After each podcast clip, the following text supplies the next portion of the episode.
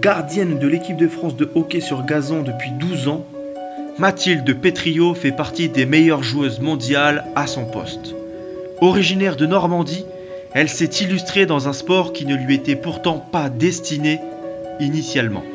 Championne de France en 2017 avec le Liloc, elle évolue désormais en Espagne à la Real Sociedad et devrait disputer ses premiers Jeux olympiques à Paris en 2024.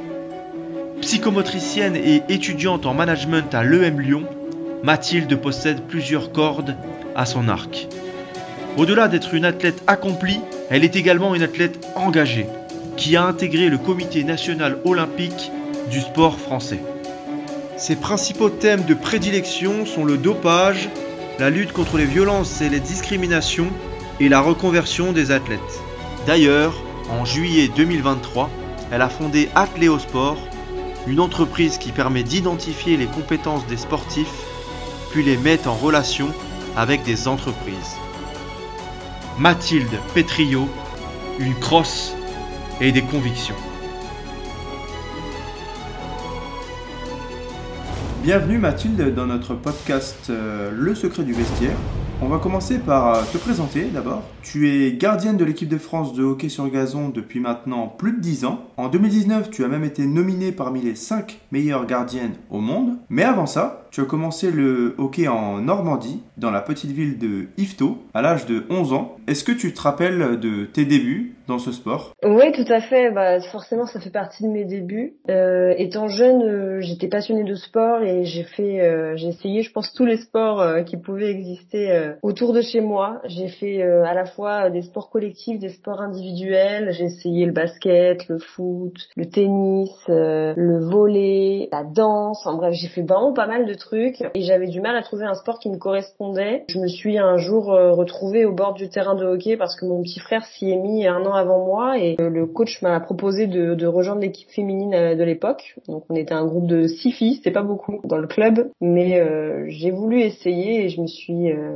vite laissé séduire par ce sport qui est très particulier, peu connu en France, mais qui a plein d'éléments que j'adore et très vite j'ai découvert le poste de gardien qui a mis en avant des choses que je voulais développer chez moi et je pense que c'est un poste qui me correspond vraiment tout particulièrement. Et donc à tes débuts, tu jouais en, en mixte? Ouais, tout à fait. On n'était pas assez de, de, joueuses. Du coup, j'ai commencé euh, bah, vers 11 ans. Donc euh, à l'époque, on était en moins de 12, moins de 14. Et en fait, on jouait en mixte. Donc on avait équipe euh, garçon-fille. Comme on n'était que cinq filles, en fait, on arrivait à faire une équipe salle, mais une équipe gazon, on pouvait pas encore. Et très vite, en fait, j'étais double surclassée et j'ai joué avec l'équipe 1 du club d'Ifto. Donc à 14 ans, je crois, j'étais euh, dans la première division. On était en première division française en élite. D'accord. Et c'est un peu comme ça que j'ai que j'ai vraiment, euh, je vais pas dire explosé, mais que j'ai réussi à me mettre en valeur, à montrer ce que je pouvais faire. Et euh, finalement, c'est ce qui m'a un peu ouvert la porte euh, aux équipes de France quand j'étais jeune. Et donc après Ifto, euh, tu pars en sport-études à partir de 2012 au Krebs de Wattignies. Oui, tout à fait. 2013. Oui, c'est ça, 2013. Après mon brevet, je suis partie là-bas. Alors euh, j'étais encore une année euh, licenciée à IFTO. Ça permettait euh, faire une sorte de transition parce que c'était à Lille. Donc mes parents étaient quand même assez soucieux que je parte à 13-14 ans en internat toute seule vivre. Donc le week-end, je rentrais pour jouer avec IFTO et, et revoir mes parents. J'ai fait un an ça et après je me suis licenciée dans un club du Nord. J'étais un an au Lucronchin et ensuite j'ai été trois ans au Lille Métropole Hockey Club avec lequel j'ai été plusieurs fois championne de France en salle et en gazon. Alors on va justement euh, y venir. On arrive sur la première date butoir, puisqu'on va justement essayer de revenir sur quelques moments marquants de ta mhm. carrière. Mais si je te dis le 21 mai 2017, est-ce que ça te parle? Ouh, le 21 mai 2017. Oui. Euh... Je peux t'aider hein, si tu veux. Ouais, je veux bien que tu m'aides. En 2017, à mon avis, euh, 2017, ça doit être ma dernière année au Liloc et c'est mon titre de championne de France, je pense, avec le Liloc. C'est tout à fait ça. C'est la finale Lille Douai ouais. que tu as remporté. À la maison, je m'en rappelle très bien. Et c'est terminé dans cette finale, la victoire de Lille Métropole qui s'impose 1-0 face à Douai, championne de France en titre. Les Lilloises qui donc remportent cette finale et ont pris l'avantage dans une rencontre très serrée, notamment grâce à leur gardienne de 20 ans, Mathilde Pétrio, qui a su faire la différence et garder sa cage inviolée durant toute la rencontre. Lille qui vient donc eh bien, pour la sixième fois remporter un titre de championne de France et qui par ailleurs met fin à six années de disette.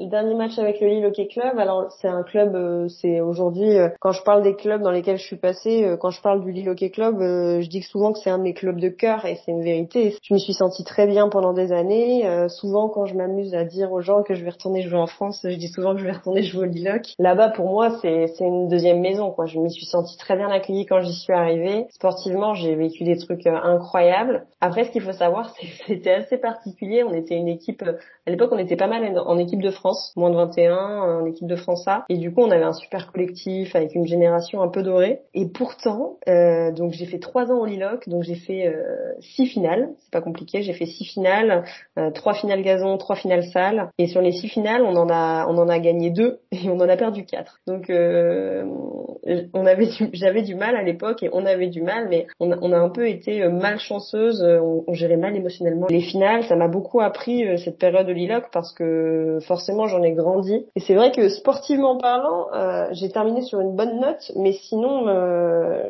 la couleur était souvent très argentée des médailles et ça a été compliqué de ce côté-là. Ça m'a beaucoup appris, hein. mais c'est vrai que sportivement euh, c'est fou parce qu'en fait à l'époque, euh, maintenant avec du recul, je me dis qu'on avait une équipe de dingue et on n'arrivait pas à gérer mentalement ces matchs quoi. Et moi y compris, hein, parce qu'il y a des finales qu'on a perdues parce que j'étais pas assez assez forte mentalement en tant que gardienne. Et t'as un rôle assez particulier quand t'es gardien dans un dans un sport co, donc ouais, mais en tout cas une super expérience au Liloc et la boucle s'était euh, bien bouclée on va dire et, et j'ai été très heureuse de terminer sur un titre avec ce club. Et tu as parlé de la salle et du gazon justement est-ce que tu peux nous parler un peu des en tant que joueuse des différences un peu que toi tu ressens entre jouer sur gazon et jouer en salle?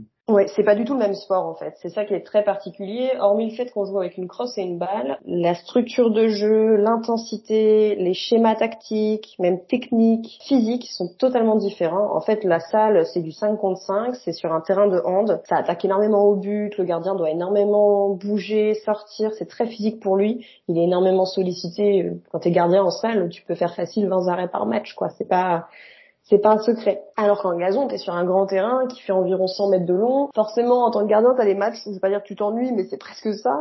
Donc euh, ouais, il y a des matchs, euh, bah, c'est différent en fait. Bon, les deux se complètent. Souvent, on dit que le hockey en salle apporte euh, une dimension technique parce que du coup, tu es dans des plus petits espaces, donc faut plus dribbler. À l'inverse, le hockey sur gazon à l'extérieur, il faut être plus endurant sûrement. Il y a une dimension forcément bah, pas plus technique parce que les deux sont techniques et tactiques, mais les deux sont vraiment complémentaires. Et pendant des années, la, salle m'a apporté et le gazon m'a apporté. Et la salle, j'adore. C'est plus rapide la surface sur, sur salle. Bah, c'est plus rapide euh, pas forcément plus rapide parce qu'en en gazon tu peux faire ce qui s'appelle des shoots, donc tu peux taper la balle, alors qu'en salle tu peux seulement l'accompagner, faire des pushs, mais euh, c'est plus impressionnant parce que forcément tu es sur un plus petit terrain, donc je pense que les balles vont pas forcément plus vite, mais en tout cas euh, ça s'arrête pas quoi. C'est-à-dire que t'as pas de temps mort, euh, t'as pas de pause, euh, t'enchaînes tout le temps. D'accord. Et comment ça s'organise la, la saison? Ça se fait en parallèle, la salle et le gazon? Les championnats se font en parallèle? En fait, la salle est là aussi parce que l'hiver les terrains sont pas souvent accessible, praticable à cause du gel, de la neige, des températures. Donc la salle est là pour ça. Euh, en France, c'est très développé. Il y a des pays où c'est pas du tout développé. Quand j'ai joué en Belgique, c'était plutôt bien développé. En Espagne, par exemple, ça l'est pas du tout parce que bah, les terrains sont praticables. Donc en club, en gazon, on s'entraîne euh, en décembre, en janvier, tout le temps. Et c'est organisé d'une manière en, France où c'est euh, trois week-ends. Tu joues trois matchs euh, sur trois week-ends et à la fin, tu as un week-end avec des finales. Donc c'est un championnat régulier qui est assez intense, assez court parce que souvent c'est sur deux mois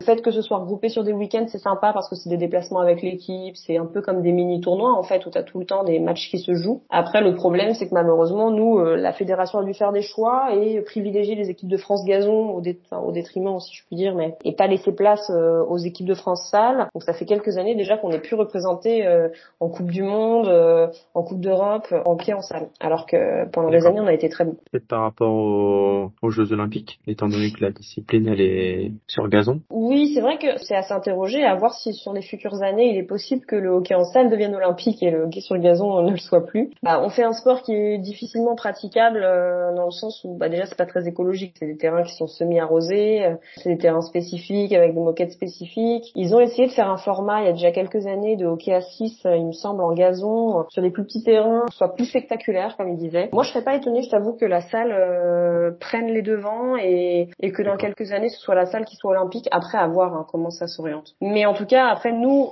la fédération a fait un choix qui était aussi financier, c'est-à-dire elle pouvait pas financer les équipes de France salle et les équipes de France gazon, donc elle a préféré mettre tout sur les équipes de France gazon qui en effet sont olympiques. Et c'est aussi euh, aujourd'hui moi en tant que joueuse, ça fait déjà trois ans euh, que je fais plus de saison salle parce que dans mon programme équipe de France qui est énormément chargé, donc équipe de France gazon, je parle bien sûr, on est tout le temps non-stop, euh, soit l'entraînement en club, soit l'entraînement en équipe de France. Et les deux mois qu'on a hivernaux où ça pourrait justement être une période salle, nous elle est consacrée à un gros bloc de préparation physique et du coup pour des raisons d'éviter de, la blessure, la surcharge, on fait pas la saison salle quand on est en équipe de France gazon. Oui, d'accord. Oui, il y a une... enfin les, les, deux les deux calendriers sont bien séparés finalement, donc. Euh... Et mais incompatibles à l'international, je pense. Peux pas être en équipe de France euh, international gazon et faire. Euh, il y a quelques joueurs qui arrivent à le faire, mais ça reste très compliqué parce qu'en termes de fatigue, euh, tu as besoin d'un moment dans ta saison où tu où tu te recharges, où tu te détends euh, et où tu quittes un peu la crosse, quoi. Il y a, une, y a, y a une trêve quand même sur la période hivernale? Pour ceux qui font gazon et ça, il y en a pas forcément. Hein. J'avoue que ça s'enchaîne. nous, sinon sur la période gazon, oui, on va terminer le championnat fin novembre, début décembre, et on va le reprendre euh, fin février, début mars. Donc on a deux gros mois, en tout cas deux gros mois bien ciblés sans hockey. Après sans hockey club. Souvent on a des hockey, du hockey avec l'équipe de France, un tournoi dans le sud de la France ou en Espagne en fonction du, du calendrier. Et je te le disais, du coup un gros bloc sur toute préparation physique. D'accord, très bien. Je me permets de faire un retour en arrière du coup. Je t'emmène sur une deuxième date qui est le 1er août 2013. Est-ce que ça te parle? 1er août 2013. Je suis allé les chercher loin par contre. Hein. Ah ouais. Ah mais il y a pas de souci. C'est ma première Coupe d'Europe avec l'équipe de France moins 18 je pense. C'est notre quatrième place à Dublin. ça, à Dublin, exactement. Ça c'est plus facile à se rappeler. Alors moi je pensais à un match en particulier, c'est le match de poule contre l'Irlande. Ouais. Euh, que vous remportez 3-2. En fait, vous aviez battu le Pays Galles dans le premier match de poule et vous aviez perdu contre les Pays-Bas. Donc c'était le match euh, entre guillemets euh, pour la qualification en demi-finale. Et c'est un match assez marquant pour l'équipe de France parce que c'était, j'ai plus les chiffres en tête, mais c'était assez rare une accession en demi-finale de Coupe d'Europe. Et c'est terminé dans cette rencontre. L'équipe de France des moins de 18 ans qui s'impose 3 buts à 2 à Dublin face à l'Irlande et qui termine donc deuxième de son groupe derrière les Pays-Bas. Cette jeune équipe sera opposée à l'Allemagne en demi-finale première du groupe B et a vaincu depuis le début de ces championnats d'Europe. Bah depuis qu'on depuis qu'on l'a fait en 2013, euh, les coupes d'Europe 2015, 2017, 2019, 2021 n'ont pas accédé aux demi-finales. Non. Mm. Euh, nous, on était en équipe de France plus souvent même euh, avec une tendance à faire l'ascenseur, comme on dit, c'est-à-dire monter en groupe A, monter, descendre en groupe B. En groupe B, euh, c'est d'ailleurs ce qui a été le cas euh, l'année suivante, je crois. mais là, du coup, c'était avec cette fameuse génération. Bah, je te dis, la génération où aujourd'hui, c'est des joueuses avec qui je prépare les Jeux Olympiques, quoi. Cette génération. et en fait, ouais, ça, ça, ça, a été une compétition incroyable. Au-delà d'être la première compétition en équipe de France, c'est vrai que sportivement, les résultats étaient là et on a vécu des choses incroyables. On l'appelait la Dream Team à l'époque. Euh. On va aller au bout de la compétition. Donc en demi-finale, vous perdez contre l'Allemagne. Et ensuite, dans le match pour la troisième place, je sais pas si tu te rappelles, vous affrontez l'Angleterre. Et on perd au shootout. et alors, je suis désolé de te rappeler un mauvais souvenir parce qu'en plus, ça, c'est les, c'est la spécialité gardien, des hein. gardiennes, euh, les pénalties. Mais vous perdez au penalty contre l'Angleterre après un, un, partout. Ouais. Et euh, bah, je pense que ça m'a beaucoup apporté, tu vois, cette défaite. Ce qu'il faut savoir, c'est que, alors si j'ai bon souvenir, hein, en fait, on n'avait pas du tout préparé les shootouts. Pas du tout, pas du tout, pas du tout, parce que je pense qu'on n'était pas dans un scénario de on va accéder en demi-finale. Ou... et c'est vrai que j'ai pas du tout souvenir d'avoir préparé les shootouts et je me rappelle avoir débarqué pour cette session de shootout sans savoir quoi faire, tu vois, en étant un peu là. Euh, et euh, bah, on a perdu contre une équipe qui était plus forte que nous. Il est clair que les gardiens ont un rôle hyper important sur les shootouts. Et bah depuis ça, euh, moi aujourd'hui, c'est un truc que j'adore les shootouts. C'est vraiment un truc qui m'éclate, c'est un truc dans lequel je me sens bien, dans mon élément entre guillemets. je pense que je l'ai beaucoup travaillé suite à cet événement où forcément bah on a perdu, mais de toute façon après ce, ce sentiment de défaite, il est pas resté bien longtemps. Hein. Je veux dire, on, on était très contente de, de, notre Coupe d'Europe, un peu déçu euh, de la médaille en chocolat, mais mais après moi je pense que ça m'a fortement apporté individuellement. J'ai su derrière euh, développer euh, des choses pour mettre en place sur les shootouts et je pense qu'aujourd'hui c'est un de mes domaines d'expertise. Si t'as un- une séance de shootout euh, au JO cet été, euh, tu seras sereine. Euh, bah, le contexte est particulier, mais en tout cas, euh, oui, enfin, j'arrive euh, de manière euh, assez lucide aujourd'hui à jouer des shootouts, peu importe le contexte, que ce soit des matchs amicaux, des matchs officiels. C'est quelque chose que j'aime bien et bien sûr, euh, je me sentirais totalement en compétence euh, d'aller faire des shootouts contre les plus grosses nations aujourd'hui. Enfin, D'ailleurs, c'est ce qu'on fait au match amicaux et il est très fréquent qu'on gagne les, les sessions de shootouts quand on fait des tirs, au- des, des, Ah, des sessions bon de savoir. shootout ap- après nos matchs amicaux. euh, voilà.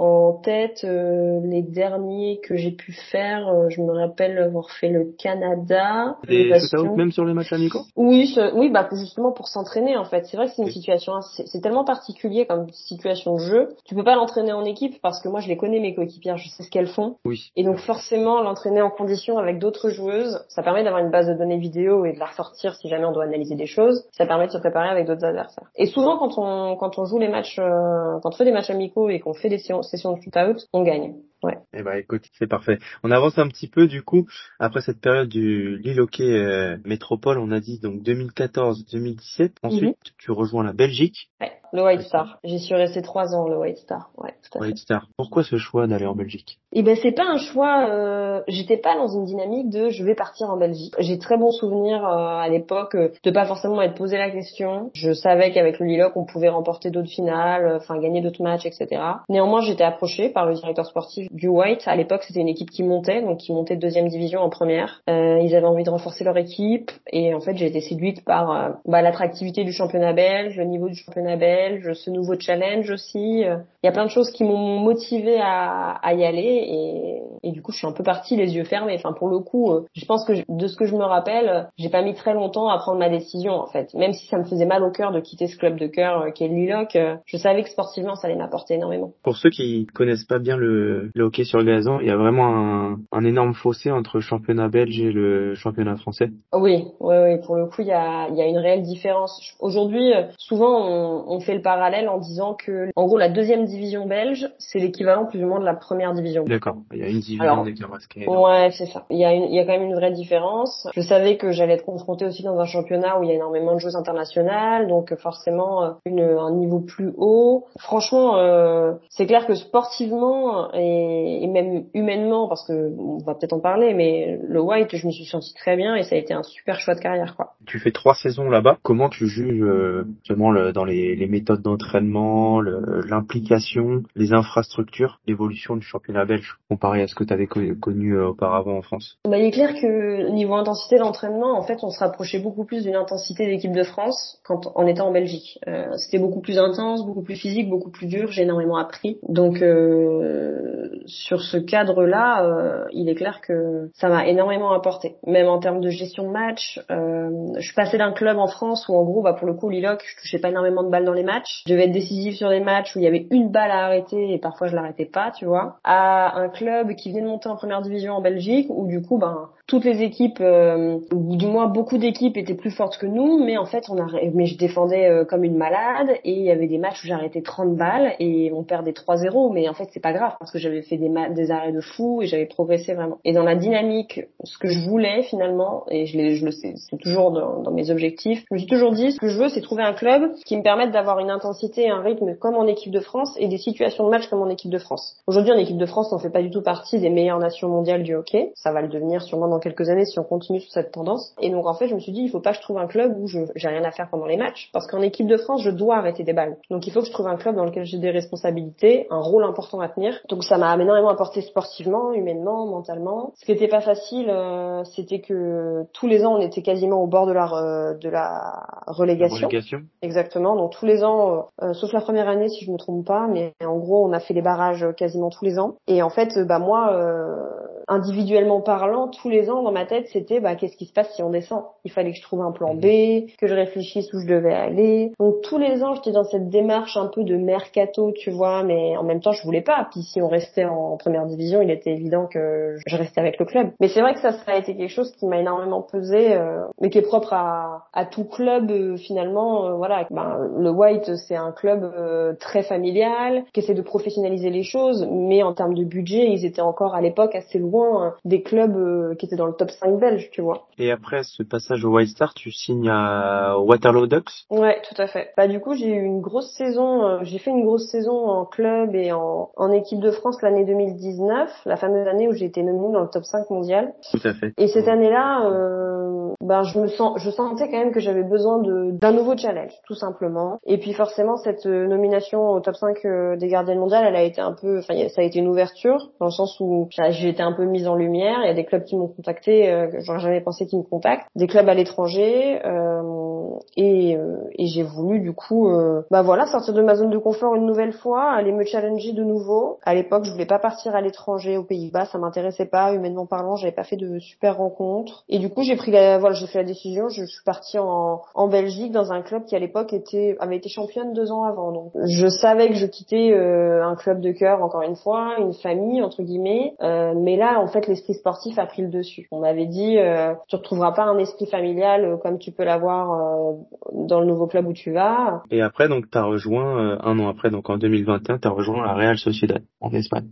C'est ça. Et du coup, donc, je suis restée un an au What Ducks. Ça s'est pas passé comme je le voulais. Pour le coup, euh, bah, la, partie sportive euh, s'est pas bien passée euh, pour des raisons collectives et des choix de club. Et la partie humaine s'est pas du tout bien passée non plus. Et donc, il était évident que je serais pas restée. Et donc, ça s'est pas bien passé. Je suis repartie dans une démarche de recharge de club. Là, plus orientée, donc orientée forcément avec une dimension sportive parce que, voilà, on était à deux ans des jeux. Il fallait trouver un truc, à trois ans des jeux. Il fallait trouver une structure professionnalisante avec un bon niveau. Forcément première division dans le championnat européen, mais en même temps du coup un club où j'ai des balles, donc pas un club de super niveau euh, dans les championnats, et euh, un club dans lequel je me sens bien humainement. Et changement de vie, changement de vie, euh, grosse décision hyper compliquée parce que bah j'ai imposé, enfin j'ai imposé, j'ai quitté mon boulot, c'était partir à, l'autre bout de la France, en Espagne, à la frontière. Ma femme, elle a quitté son job, c'était le job de ses rêves pour me suivre. Ça a chamboulé notre quotidien, ça a chamboulé mon quotidien sportif, en tant que personne moi, je parlais pas du tout espagnol. Euh, je suis partie là-bas, euh, je parlais allemand, néerlandais, anglais. Alors, va apprendre l'espagnol, euh, voilà. Tout sauf l'espagnol. Exactement. Et il fallait encore une fois que je change d'environnement, quoi. Il fallait que je me retrouve,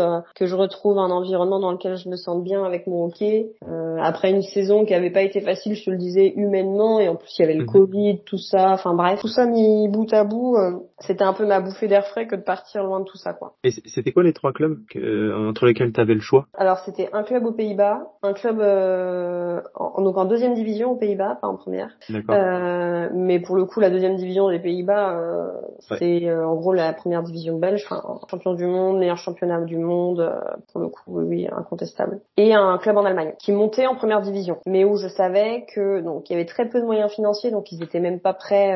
en gros, ils me payaient à peine l'aller-retour, je crois, donc pour ce qui était logement, etc. Fallait que je taffe à côté. C'était un peu incompatible avec mon projet olympique de justement faire que du hockey. Et la Real Sociedad du coup m'a contacté, un club qui a fini euh, champion deux ans avant, euh, qui est dans en gros le top 6, euh, donc pas au niveau de la relégation, mais dans ce haut de tableau, au milieu de tableau de championnat espagnol, à la frontière avec la France, ce qui imposait à ma, à ma femme de bouger, mais en même temps de pouvoir travailler en France, dans le sens où on habite vraiment à la frontière. Donc c'était le meilleur des compromis. Donc ça a été une période très dure pour moi, sûrement la pire période de ma vie cette période-là, mais en même temps aussi une des meilleures, tu vois. Ah bah le changement oui entre entre Bruxelles et Basque, il y a quand même euh, ça fait un peu l'opposé quoi. Ouais, bah c'est ça, exactement, la diagonale opposée. Mais ouais, enfin, je suis très contente et, et c'est une super expérience et, et, je me sens très bien là où je suis quoi. Donc c'est génial. On arrive du coup sur la, la troisième et dernière euh, date marquante de ta carrière. Si je te dis le le 21 août 2021, est-ce que ça me dit quelque chose? 21 août 2021. Tu veux de l'aide? Ouais, je veux bien. c'est la finale du championnat d'Europe B. Ah oui. Contre la Biélorussie. Qu'on perd alors qu'on les avait battus euh, match de poule. Tout à fait que le scénario est terrible ici à Prague. L'équipe de France féminine s'incline 1 à 0 face à la Biélorussie dans cette finale des championnats d'Europe. Les Françaises avaient pour l'instant fait un parcours sans faute en remportant leurs trois matchs de poule ainsi que leur demi-finale face au Pays de Galles. C'est vraiment dur pour les tricolores qui ont battu cette même équipe de la Biélorussie de 1 il y a encore six jours lors de leur entrée en liste dans cette compétition. C'est terrible pour l'équipe de France.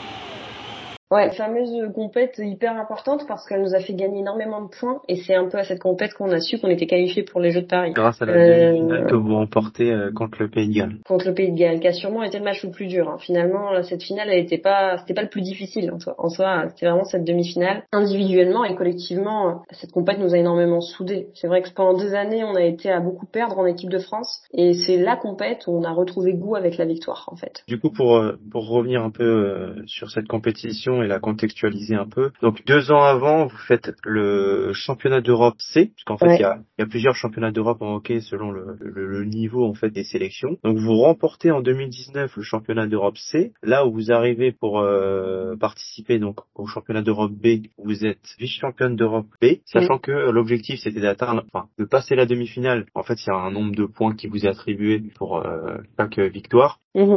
C'est qu'en fait, si vous atteignez euh, la finale, vous étiez quasiment assuré de participer au JO euh, en 2024. Ouais, c'est clair, c'est ça. Et en fait, ce qui est, ce qui est fou, c'est de voir la, l'évolution du collectif. En fait, on est un collectif qui était très jeune. On a eu énormément de départs euh, autour des années 2015, en fait. En, en 2017, on s'est retrouvé en Coupe d'Europe B euh, avec un collectif très jeune, peu expérimenté, et on s'est pris des valcases. On n'a pas su gérer sportivement et émotionnellement cette compète. Et du coup, on est descendu en Coupe d'Europe donc le groupe A, c'est les 8 premières d'Europe, le groupe B, mhm. c'est euh, de 9 à 18, ce que tu disais, et le groupe, euh, enfin de 9 à 17, c'est ça? Et euh, en dessous de 17, c'était le groupe C. Et donc on est descendu, mais en groupe C, et là on s'est dit, mais qu'est-ce qu'on fait là, quoi? On jouait des équipes, donc à l'époque on était 32e mondial, on prétendait à une qualification pour les Jeux Olympiques où t'as que 10 ou 12 équipes qui y vont. En fait, l'objectif c'était remonter en groupe B et après remonter en groupe A, quoi, et faire une Coupe d'Europe A l'été avant les Jeux. Donc finalement, euh, on l'a réussi à le faire. On a été championne de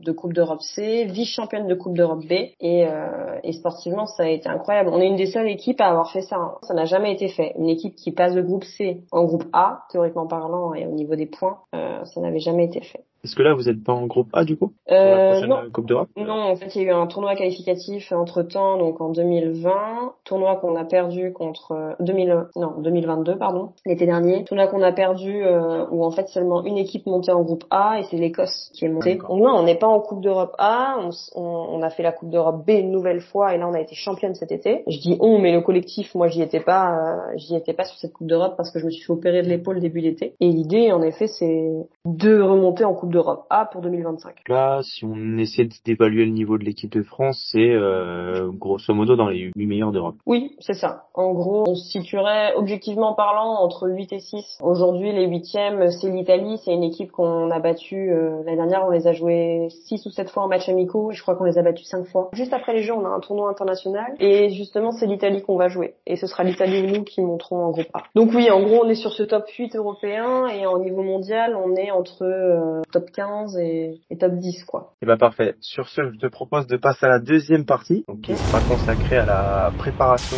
spécifique des JO de Paris 2024. Donc en ce qui concerne toi ton organisation, euh, je sais que tu coupes euh, ton temps entre euh, l'équipe de France, je crois que c'est sur ton début de semaine et sur ta fin de semaine, tu es plus au Pays Basque avec ton club, donc de la Real Sociedad. Comment tu arrives justement à gérer enfin tous ces déplacements, ces trajets, ces entraînements qui, qui sont assez redoutables je pense physiquement et, mentalement? Bah je m'organise bien, c'est déjà une des clés. Donc en effet, je suis en équipe de France lundi, mardi. À partir de janvier euh, à 5 mois des jeux, 6 euh, mois des jeux, on sera lundi, mardi, mercredi ensemble. Et ensuite, la deuxième partie de semaine, je descends, je m'entraîne avec mon club et le week-end, je pars en déplacement en Espagne pour faire la Liga espagnole avec mon club. Donc, en fonction des week-ends, Madrid, Barcelone, les Canaries, ça dépend. Donc, beaucoup de déplacements. Euh, en fait, c'est pas compliqué. Ma semaine, je fais 20 heures d'entraînement par semaine. En ce moment, peut-être un peu plus. Et 20 heures de trajet par semaine. C'est redoutable, c'est fatigant, c'est épuisant. Bien évidemment, euh, ça aurait peut-être été plus facile d'être dans un club en Belgique, mais en fait, je me sens tellement bien là où je suis que les trois quarts de mes entraînements à l'année, c'est en club. Et l'important, c'est de me sentir bien en club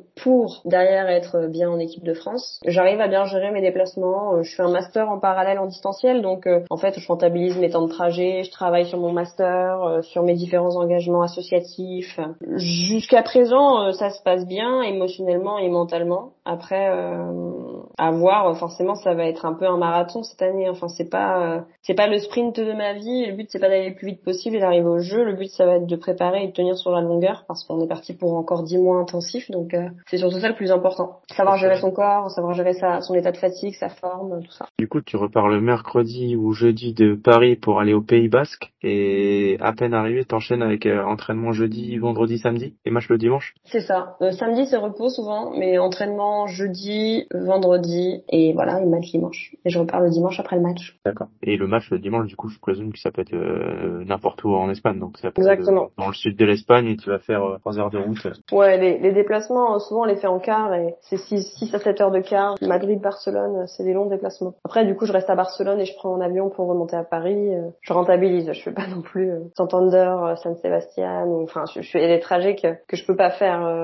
et donc j'essaie de gagner un maximum de temps. Mais ouais, c'est de l'organisation, c'est un coût aussi euh, et c'est de l'énergie forcément, mais au bénéfice derrière d'un objectif incroyable, les jeux. Sur euh, justement sur la, la, préparation des jeux, est-ce que tu es euh, soutenu financièrement en termes d'infrastructure, en termes de matériel par la fédération, ou tu es un peu livré à toi-même et tu dois essayer de trouver des sponsors à droite à gauche au, au niveau fédération, on n'est pas payé en équipe de France aujourd'hui. Euh, moi, je bénéficie, euh, comme beaucoup de joueuses, de ce qui s'appelle des aides En fait, c'est des aides euh, que l'Agence nationale du sport verse à la fédération et qui derrière nous sont reversées. Donc, en fonction des statuts sociaux euh, professionnels des joueuses, qu'elles travaillent ou non, qu'elles aient leurs parents ou non qui puissent les aider, tout ça, c'est calculé de manière sociale, individuelle. Moi, j'ai à peu près 350 euros d'aide sociale par mois. Euh, donc ça c'est en gros ce que j'ai avec la fédération. Ouais. Et à côté euh, j'ai mon club qui me paye 700 euros par mois. J'ai en tout euh, 1000 euros par mois pour payer ben, mes déplacements, mes frais du quotidien, mon loyer, euh, mon assurance voiture. Donc c'est assez chaud. Forcément quand t'as un loyer qui a 800 euros déjà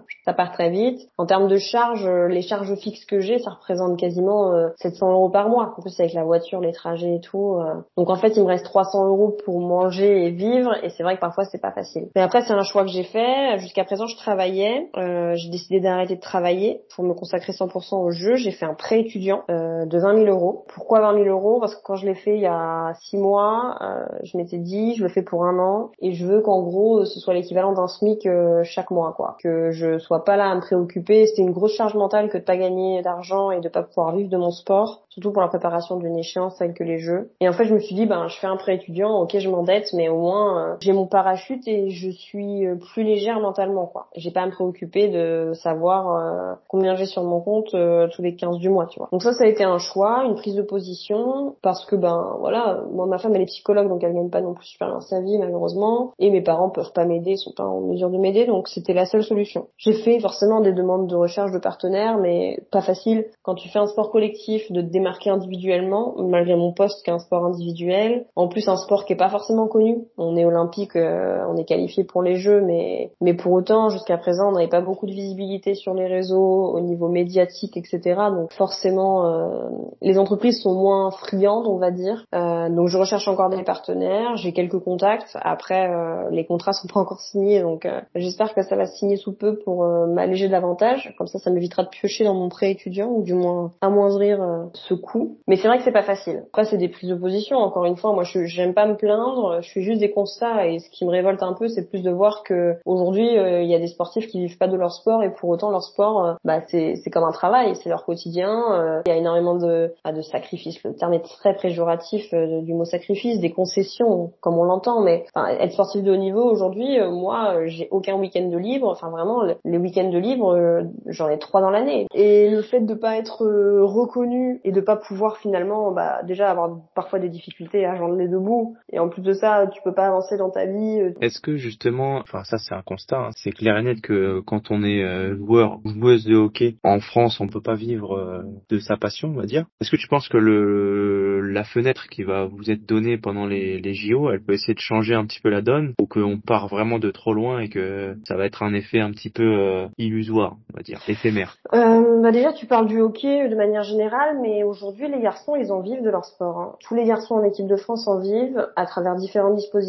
que ce soit des dispositifs fédéraux, d'emploi, des sponsoring, parce que eux arrivent à se faire payer par des sponsors matériels, ou également avec leur club. En moyenne, je pense qu'on est tout à peu près à 700 euros, dans le sens où il y en a certaines qui vont avoir plus des avantages en nature, c'est-à-dire leur loyer payé, une voiture fournie, ce genre de choses. Mais aujourd'hui, chez les femmes, je pense qu'il y a personne qui touche 1000 euros par mois avec son club. Alors que chez les garçons, je pense qu'ils touchent tous 1000 euros par mois avec leur club, tu vois. Après, euh, forcément, ça dépend des profils. Mais, euh, mais en tout cas, on n'est pas dans le même monde. Enfin, les filles qui, pour le coup, euh, ont les parents qui les aident, les garçons, je pense qu'ils arrivent tous à en vivre au moins. Peut-être pas à mettre énormément de côté, mais nous, les femmes, aujourd'hui, on, on peut pas, dans le hockey, bah, déjà, on n'en vit pas, on, peut pas s'arrêter, faire un enfant et revenir. C'est trop compliqué. Financièrement parlant, il faudrait que je trouve un boulot pendant être, je suis enceinte, enfin, t'imagines le truc. Donc, des contraintes.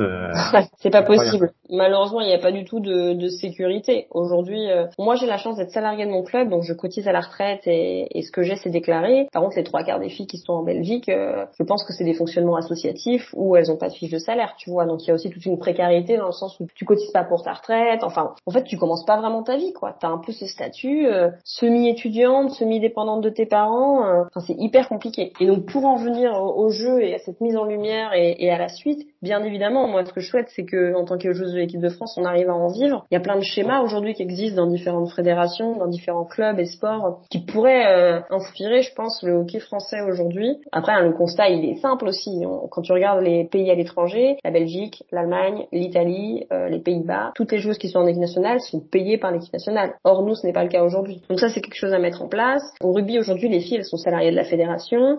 Euh, dans différents sports comme le hand, les clubs sont quand même assez professionnelles et du coup elles arrivent à en vivre même très bien. Je pense qu'il va falloir trouver un système monétaire, mais en effet, si on veut maintenir le hockey en France à un bon niveau aujourd'hui et pas forcément laisser une trace au jeu, mais justement garder un héritage et pouvoir derrière propulser pour Los Angeles 2028, etc. Il va falloir qu'il y ait un investissement, un investissement d'entreprise qui soit prête à soutenir la fédération, un investissement de la fédération, du ministère hein, qui sait qui euh, peut soutenir euh, les fédérations qui ont plus de mal à se développer. Mais aujourd'hui, euh, il est clair que sinon tout ce travail aura été en vain entre guillemets. Enfin, c'est incroyable les jeux, mais moi je dis toujours, si j'avais cette reconnaissance, je pourrais continuer jusqu'à 35 ans le hockey. Mais aujourd'hui, euh, ma fin de carrière, euh, je commence tout doucement à y penser. Pourquoi? Parce que ben j'en vis pas. Donc euh, à voir comment les jeux se passent, à voir si le hockey se met en lumière, si on arrive à développer des choses. Mais je pense qu'on doit beaucoup plus s'inspirer de ce qui se passe à l'étranger dans le monde du hockey et en France de manière générale dans le sport. Ouais, c'est clair. Et ce qui est dommage en fait, à l'image de, de ta carrière, c'est que finalement les meilleures joueuses de hockey françaises sont obligées euh, entre guillemets de s'expatrier finalement pour euh, pouvoir euh, à peu près s'en sortir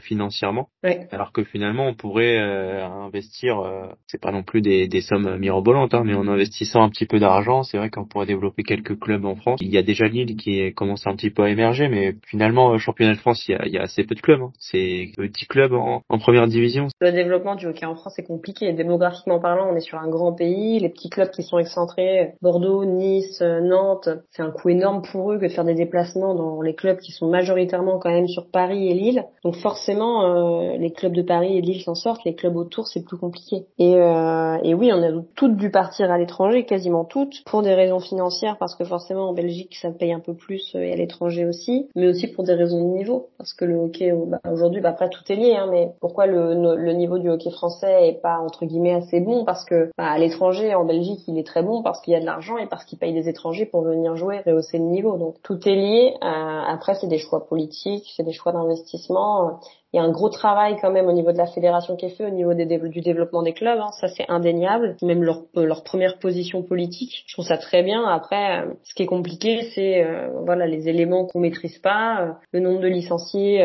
voilà le développement à l'école, le coût des terrains aussi, et les terrains très spécifiques que c'est aujourd'hui le hockey sur gazon. Enfin, c'est plein de choses. Et malheureusement aujourd'hui faire du hockey en France, c'est pas aussi facile que faire du foot. Du foot, tu prends un ballon, tu vas sur un parking, tu fais des passes, tu sais jouer au foot. Le hockey, il faut avoir du matériel, il faut acheter une crosse, des protèges tibia, et en plus on n'est pas médiatisé, donc on n'est pas visible, donc forcément moins attractif pour certaines personnes. Prenons l'exemple euh, hollandais. Enfin, les Néerlandaises sont championnes du monde, pourtant le, les Pays-Bas c'est un pays euh, en termes de nombre d'habitants c'est assez petit. Qu'est-ce qu'ils ont en plus? Euh, C'est vraiment eux, ils investissent financièrement à fond ou ils ont plus de stades que nous? Il y a des joueuses, des joueuses qui jouent là-bas en équipe de France. Je crois qu'il y en a cinq dans notre équipe qui sont aux Pays-Bas. En termes de développement, je saurais pas t'expliquer expliquer la genèse du développement du hockey aux Pays-Bas. Néanmoins, ce qui est évident, c'est que là-bas, culturellement, ça fait partie de, de l'ADN, entre guillemets, sportif du pays. Aujourd'hui, les jeunes, ils font tous du hockey aux Pays-Bas. Et, et c'est pour ça que la Belgique,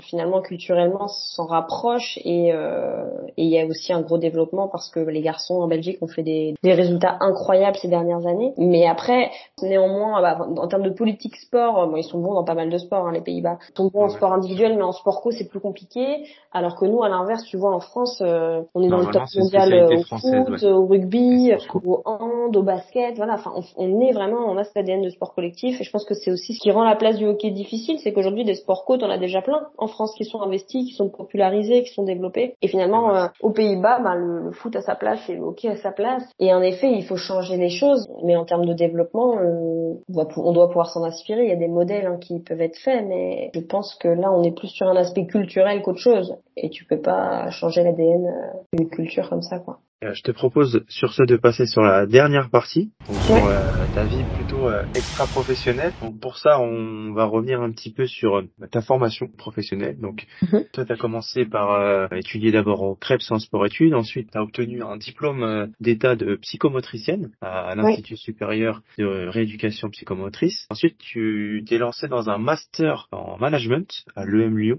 Donc toi, tu as déjà commencé à préparer ton après-carrière. Est-ce que tu tu sais déjà dans quelle voie, dans quelle direction tu aimerais poursuivre après le hockey ou, ou c'est juste en, pour assurer tes arrières entre guillemets et être prête pour la vie professionnelle? Alors je ne sais pas quel métier je ferai après le hockey, ça c'est une évidence. En fait il y a tellement de choses qui m'intéressent que c'est compliqué de me positionner aujourd'hui. J'ai fait des études dans le paramédical parce que j'avais une vraie appétence pour le social. Pour moi c'était hyper important de voilà d'être à la rencontre des gens, de comprendre le fonctionnement des personnes, accompagner les gens dans le fait qu'ils se sentent bien. Euh, concrètement, euh, hésité entre kiné, entre psycho. J'ai découvert ce métier de psychomotricienne qui est un métier incroyable. Tu prends la personne euh, physiquement, psychologiquement et tu l'accompagnes dans son cheminement. J'ai bossé trois ans en tant que psychomote et je me suis rendu compte que euh, il y a une grosse part de prise en charge du handicap en fait. Tu prends la personne avec ses difficultés, avec les pathologies qu'elle a. C'est dans une démarche de soins dans la psychomotricité. Et moi, je voulais être dans cette démarche humaine, mais pas forcément autour du soin, mais autour du bien-être au travail, de la performance. Je voulais généraliser en fait les compétences que j'ai développées en psychomote au sein d'une entreprise et faire du lien aussi avec mes compétences euh, et les soft skills que j'ai pu développer dans ma carrière sportive. Donc après, il y a plein de sujets qui m'animent. Euh, travailler dans le sport, euh, c'est un truc forcément, ça fait partie de mon ADN, c'est quelque chose qui me plairait et je pense que j'ai une vraie plus-value une connaissance de l'environnement sur ce sujet-là. Il y a quand même des sujets qui me tiennent énormément à cœur. Je suis une sportive qui est très engagée sur plein de sujets tels que la lutte contre les discriminations, le sport propre à travers l'antidopage et des thématiques telles que la reconversion des sportifs qui pour moi sont hyper importantes alors c'est une thématique que moi aujourd'hui je vis, mais mon combat aujourd'hui en tant que sportif engagé, c'est de faire en sorte que les sportifs arrivent à vivre de leur sport et arrivent aussi à transférer les compétences qu'ils aient pu développer en entreprise sur l'après-carrière. Le nombre de sportifs qui font des dépressions, qui se sentent pas bien, qui sont euh, qui s'isolent et qui se sentent pas légitimes pour euh, pour commencer une nouvelle carrière, c'est énorme et le nombre d'entreprises aujourd'hui qui sont pas conscientes en plus des bienfaits et, de ce que peut apporter un sportif en entreprise, c'est aussi euh, beaucoup d'entreprises et c'est très peu développé. Donc c'est un peu en train de changer, mais tu as tout à fait raison. C'est vrai que bah, nous, pour le coup, euh, euh, dans le secret du vestiaire, on a eu la chance d'interviewer pas mal de sportifs qui étaient dans la dans cette phase de l'après carrière. Et c'est vrai qu'il y a 10 ou 15 ans, c'était un peu compliqué pour un sportif. ça l'est toujours, hein, bien sûr, de se de se reconvertir. Mais on a eu par exemple l'exemple de Ronald Pognon qui nous racontait qu'il avait eu trois entretiens professionnel avant même la fin de sa carrière, puisque par ses expériences, par son réseau, il avait réussi à avoir pas mal de contacts dans le domaine professionnel. Mais c'est vrai que c'est un vrai sujet, parce que euh, souvent les sportifs, pour euh, réussir et pour performer, ils se disent que ils doivent être forcément à 100% focus sur leur sport. Ils n'ont pas forcément le, le, temps pour pour faire des études à côté. Maintenant, ça se fait de plus en plus, mais c'est vrai qu'il y a 15 ans ou 20 ans, c'était moins le cas. Les écoles permettent de plus en plus d'aménagement pour les sportifs, c'est quelque chose de super. en effet, au niveau des professionnelle, il y a des choses à faire, euh, mais c'est encore peu démocratisé. Donc là, j'ai développé avec un, ancien sportif de haut niveau justement une boîte qui s'appelle Atléo, qui aide dans la reconversion des sportifs. Et l'idée, c'est d'accompagner les sportifs dans ce cheminement, cette transition, qui est parfois euh, hyper euh, particulière, parce que tu peux débuter ta transition en étant encore en carrière, tu peux avoir une blessure d'un coup direct qui te fasse terminer ta carrière. Enfin, il y a, y a des profils et des choses tellement particulières dans la fin de carrière d'un sportif. Et du coup, nous, on accompagne les sportifs dans ce cheminement-là, dans le choix et dans le positionnement sur des offres en rendant légitimes leurs compétences à travers le sport. Et l'idée, c'est aussi de sensibiliser les entreprises. Encore une fois, de faire comprendre que, enfin, aujourd'hui, les notions qu'on nous inculque dans le sport et qui sont innées pour nous, les sportifs, la discipline, la résilience, la motivation, il y a de plus en plus de boîtes aujourd'hui qui ont du mal à trouver des gens euh, qui arrivent à, s'auto-stimuler, à, rentrer dans des challenges. Enfin, il y a, il y a tellement de choses qui, chez des sportifs, peuvent être innées et être tellement importants chez des, sur des profils en entreprise que l'idée, c'est aussi de sensibiliser et de faire comprendre aux entreprises que bah, allez chercher dans les sportifs et vous en gagnerez des choses. Et après, il faut créer forcément des modalités d'accompagnement, prendre un, insérer un sportif de manière transitoire, qu'il arrive à, gérer cette fin de carrière, euh, qu'il soit pas du, jour au lendemain, euh, que tout soit tout blanc, tout noir, tu vois, qui arrivait à, créer des nuances, à faire en sorte de l'accompagner. Aujourd'hui, les sportifs, il y, a, voilà, il y, a, le nombre de sportifs qui font des canottes litchi, qui demandent de l'aide financièrement pour préparer les jeux, c'est indécent. Et, euh, et, en fait, les entreprises, bah, elles ont peut-être plus envie de mettre de l'argent euh, sur la table et juste de dire, bah tiens, on soutient financièrement. Aujourd'hui, être une entreprise et se positionner pour accompagner un sportif, ça peut être aussi de dire, euh, bah, je t'accompagne financièrement parce que là, tu prépares les jeux, mais en parallèle, j'aimerais bien que tu viennes un peu en entreprise, que tu découvres notre mode de fonctionnement, que tu comprennes un peu notre ADN, ce qu'on véhicule comme message, ce qu'on fait. Et puis nous, ce qu'on aimerait bien, c'est t'onboarder, euh, te proposer avec tes compétences, et ben peut-être une formation en interne, quelque chose qui puisse te plaire. Et l'année d'après, eh ben si tu veux, tu peux bosser deux jours et t'entraîner le reste de la semaine. Et progressivement comme ça, mettre en place des choses.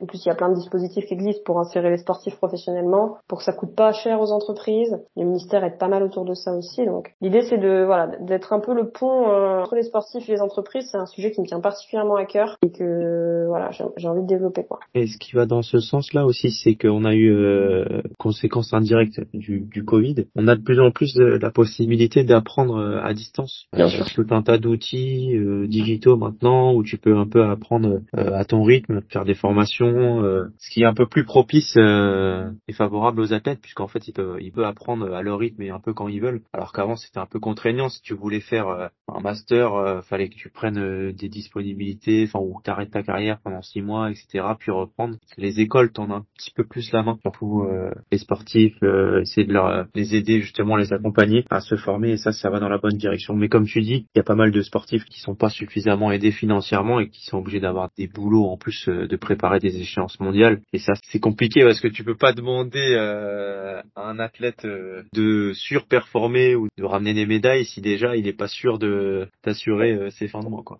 Bah, bien sûr, on en revient, c'est en gros les la pyramide des besoins essentiels. Si tu te sens pas en sécurité dans ton environnement, financièrement, si tu manges pas bien, si t'es pas dans un truc de confort, comment en fait tu peux être performant? Bah c'est impossible. Forcément, il faut que tu te sentes en sécurité, en confiance, rassuré, que tu sois dans un, un bon environnement physique, mental, et après et seulement après, tu peux performer et mettre en place des choses. Mais sinon, c'est juste impossible. Je sais pas si tu la connais cette pyramide bah, des besoins. Ouais, tout à fait. Ouais, ouais. Bah voilà, c'est exactement ça. Donc euh, c'est assurer la le bien-être de l'athlète et sa reconversion et, et moi c'est un truc qui est hyper important et je, je comprends entre guillemets seulement maintenant. Euh, je, je, sors de blessure donc j'ai réussi à faire une vraie introspection pardon sur moi-même et sur le mode de fonctionnement euh, de certaines choses et il est clair que quand quand t'es pas bien avec toi-même, quand t'es en insécurité, encore une fois, quand quand tu te sens pas euh, légitime, euh, quand t'as pas un environnement euh, sécure autour de toi, bah en fait tu peux pas être bien, tu peux pas être performante. Oui, oui c'est lié. Et même les blessures, elles sont souvent liées à des, des problèmes personnels ou parce que euh, bien sûr ou l'alimentation ou autre, mais c'est jamais c'est jamais par hasard. Ouais ouais. Bah, moi pour le coup qui ai tendance à voilà, je fais quand même vachement gaffe, je mets tout en place d'un point de vue hygiène de vie, récupération. Enfin, je, pense être plutôt exemplaire de ce côté-là, mais pour autant je me suis blessée et c'était plus associé à, l'aspect mental et, à un environnement euh, autour de moi. Donc c'est des choses euh, on a l'impression de pas maîtriser mais qu'on peut maîtriser finalement. Bien s'entourer, euh, savoir faire les bonnes décisions, prendre les bonnes décisions dans sa carrière, c'est quelque chose qui met donne la direction de tout quoi. C'est clair. Je sais que tu es engagé également sur la lutte contre le dopage. Mm. Ton action, elle concerne uniquement le hockey ou c'est vraiment par rapport à tous les sports? Non, mon action, elle concerne, elle concerne tous les sports. Dans ma démarche, moi, je fais partie du comité des athlètes. Donc l'idée, c'est de faire du lien entre l'association française de lutte contre le dopage et le monde des athlètes. En parallèle, je suis aussi euh, éducatrice antidopage agréée, donc euh, pour moi c'est hyper important de véhiculer des messages euh, associés à l'éducation antidopage. Pourquoi? Parce que aujourd'hui les valeurs du sport qui sont euh, l'équité, l'intégrité, des valeurs qui pourraient s'apparenter à des valeurs sociétales, finalement sont liées aux valeurs du sport et le monde du dopage aujourd'hui. on est dans un environnement où on, est associé quand même à la performance. Hein. Quand on est sportif, on nous demande de faire de la performance, d'être toujours plus fit, toujours plus musclé, toujours plus rapide. Enfin, ça va dépendre des sports et ses spécificités. Et forcément, tu as des tendances, tu as, des produits qui viennent sur le marché, des choses et l'idée c'est de faire comprendre, de sensibiliser sur le fait que, bah, que c'est pas bien de tricher, qu'il faut bien s'alimenter, qu'il y a des choses aussi, parfois on a l'impression qu'on prend des décisions quand on est athlète, que c'est bon pour nous et ça l'est pas forcément. Donc moi mon but il est aussi de sensibiliser les athlètes et d'éduquer autour de la santé, le, les valeurs du sport et c'est des, des messages hyper importants. Donc ça c'est des, messages et, une démarche plus éducative, préventive que j'ai vis-à-vis de ma fédération, je vais mettre en place, mais aussi vis-à-vis du monde du sport de manière générale. D'accord. Et donc euh, pour en revenir justement euh, à la, reconversion professionnelle, toi, tu as des exemples de hockeyeuses qui ont arrêté euh, il n'y a pas très longtemps, qui avaient justement enfin, un peu anticipé leur, leur fin de carrière, ou justement elles ont eu plutôt des difficultés? Enfin, comment ça s'est passé pour les joueuses que tu as connues en équipe de France, par exemple, et qui ont arrêté récemment? Oui, bien sûr. Après, nous, on fait un sport où je te le disais, on n'est pas reconnu, on n'a pas d'argent, on, on gagne pas notre vie, donc forcément, on fait toutes des études en parallèle. Il n'y a pas une fille qui, dans le collectif équipe de France aujourd'hui, qui ne fait pas d'études en parallèle. On est obligé de faire des études, on aménage comme on peut notre temps. Donc forcément, as cette préparation d'après-carrière. Après, la réelle question, c'est est-ce qu'elles arrivent à tirer bénéfice dans leurs emplois de leur carrière de sportif de haut niveau? Franchement, du peu d'anciennes joueuses de l'équipe de France que je connais, je suis pas sûre qu'il y en ait énormément qui euh, aient réussi à se faire euh, employer ou à avoir des opportunités professionnelles en valorisant leur euh, leur casquette de sportif de haut niveau. Moi-même, dans le métier de la santé, à chaque fois que je disais que j'étais sportif de haut niveau, en fait, ça rebutait parce que les gens ils, ils me voyaient pas avec mon profil, mes compétences, ah c'est trop bien, elle est hyper déterminée, tout ce que tu veux. En fait, ils voyaient une fille qui bah du coup va pas être disponible, va être absente. Exactement. Moi, ce qui ça m'est ça m'est déjà arrivé lors d'entretien d'embauche, pour être honnête, de cacher le fait que j'étais sportive de haut niveau, tu vois. Ah oui, à ce moment-là. Parce qu'en fait, bah, on me pose la question, on m'interroge exactement, mais parce qu'en fait, ça n'en est pas un. Parce qu'il y a plein d'entreprises, après ça dépend des secteurs et des environnements, mais t'as plein d'entreprises qui veulent pas, qui sont pas prêtes à, à faire des petits aménagements, des petits accompagnements, alors que la plus-value, encore une fois, elle est incroyable. Et donc, je pense que oui, les, les anciennes filles qui étaient en équipe de France euh, sous la génération euh, d'il y a quelques temps et qui ont arrêté, je pense que moi, toutes aujourd'hui exercent et ont des métiers, beaucoup en dehors du sport quand même, et des métiers euh, accessibles euh, à travers leurs études. Mais je pense que euh, elles n'ont pas réussi à faire valoriser euh, leurs compétences et, et, cette carrière de sportif de haut niveau à sa juste valeur. Alors que être en équipe de France, que ce soit en équipe de France de volley ou en équipe de France de hockey, en fait, en équipe de France. T'as vécu des choses similaires. La représentation médiatique n'a pas été la même, ok, mais sinon, en termes de vécu de carrière à l'interne, t'as vécu les mêmes choses. T'as vécu les mêmes problématiques, t'as été confronté aux mêmes difficultés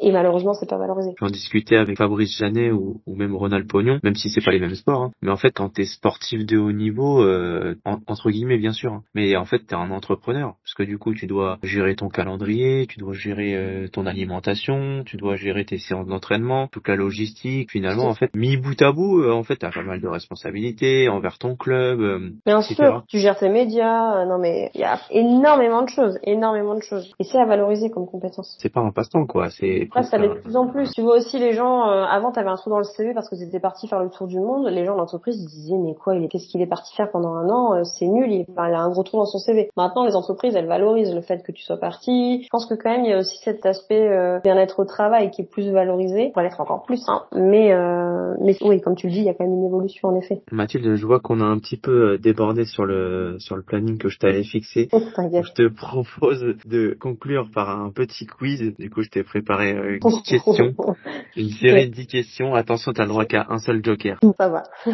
Allez, c'est parti, je commence. Première question. Quelle est ta joueuse de hockey préférée? Euh... Oh, c'est compliqué. Tu peux utiliser le joker, hein, mais attention, il reste d'autres questions derrière. euh, ma joueuse de hockey préférée, humainement, sportivement, que j'aime beaucoup, euh, eh bien, je veux dire euh, Federica Carta, qui joue en équipe nationale d'Italie, qui est dans mon club aujourd'hui. Que tu rencontreras euh, du coup au tournoi international de l'été prochain. Après les Jeux, tout à fait. Euh, la joueuse que tu détestes le plus, sinon c'est pas drôle. Sinon, c'est pas du tout drôle. Euh... Moi-même, c'est une question, une réponse bullshit, mais en vrai, euh, pas tant que ça, dans le sens où euh, je peux être très énervée contre moi-même euh, selon le niveau d'exigence parfois que je mets à l'entraînement ou, ou, certaines choses. Je pense que trois quarts du temps, quand je suis énervée contre quelqu'un sur un terrain de hockey, c'est pas mes coéquipiers, mais c'est souvent moi-même, donc je dirais moi-même. Bonne réponse. Ton plus grand rêve en tant que joueuse de hockey? Eh bien, participer aux Jeux Olympiques de Paris 2024. Mais ça c'est fait ça. À la participation, elle est pas faite, non. La qualification collective, elle est faite. C'est vrai, c'est vrai. Après, il faut une qualification individuelle, il faut une participation. C'est pareil. Ta série préférée Si tu regardes. Euh, Friends. Euh, le dernier film que tu allais voir au cinéma euh, Elementary de Pixar. Ce truc avec les éléments, là, le dessin animé. Trop bien d'ailleurs. Je vois ce que c'est. Ouais. J'ai pas vu, mais euh, tu préfères être championne d'Europe avec la Real Sociedad ou gagner une médaille de bronze au JO avec la France? Ah bah la médaille de bronze au jeu, hein. sans hésiter.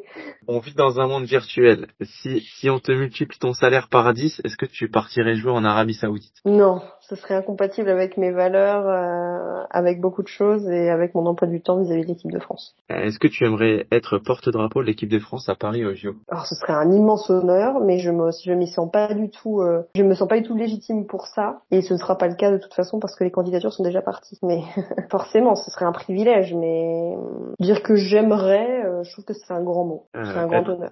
Être entraîneur de l'équipe de France de hockey, ça te plairait? Pas du tout. Alors j'adore euh, transmettre et je suis entraîneuse gardien, mais entraîneur euh, de entraîner un groupe, euh, pas du tout, un collectif. Et puis en plus émotionnellement, je sais pas si je gérerais bien euh, de l'extérieur le vécu d'un match. Bah pour conclure du coup, qu'est-ce qu'on peut te souhaiter pour l'avenir? Eh bien, euh, me souhaiter euh, du bien-être dans ma carrière sportive et une qualification pour les Jeux Olympiques de Paris Eh ben, on, te, individuels. on te souhaite le meilleur en tout cas pour ton avenir personnel et pour euh, Merci. JO à venir. Et euh, merci beaucoup en tout cas d'avoir accepté euh, l'invitation, c'était très sympa de ta part. Et, Avec euh, grand plaisir. de valoriser le hockey puisqu'on en parle assez peu euh, dans les médias mainstream comme on dit, mais euh, ce sera l'occasion de parler un petit peu au hockey sur nos euh, plateformes. Avec grand plaisir. Ok, bah merci beaucoup en tout cas Mathilde et je te Euh, souhaite Merci euh, à toi, très bonne continuation. Merci. Bonne soirée. Bonne soirée, salut Voilà, c'est donc la fin de cet épisode qui a été produit par Thomas Albitar et Alexis Tesson.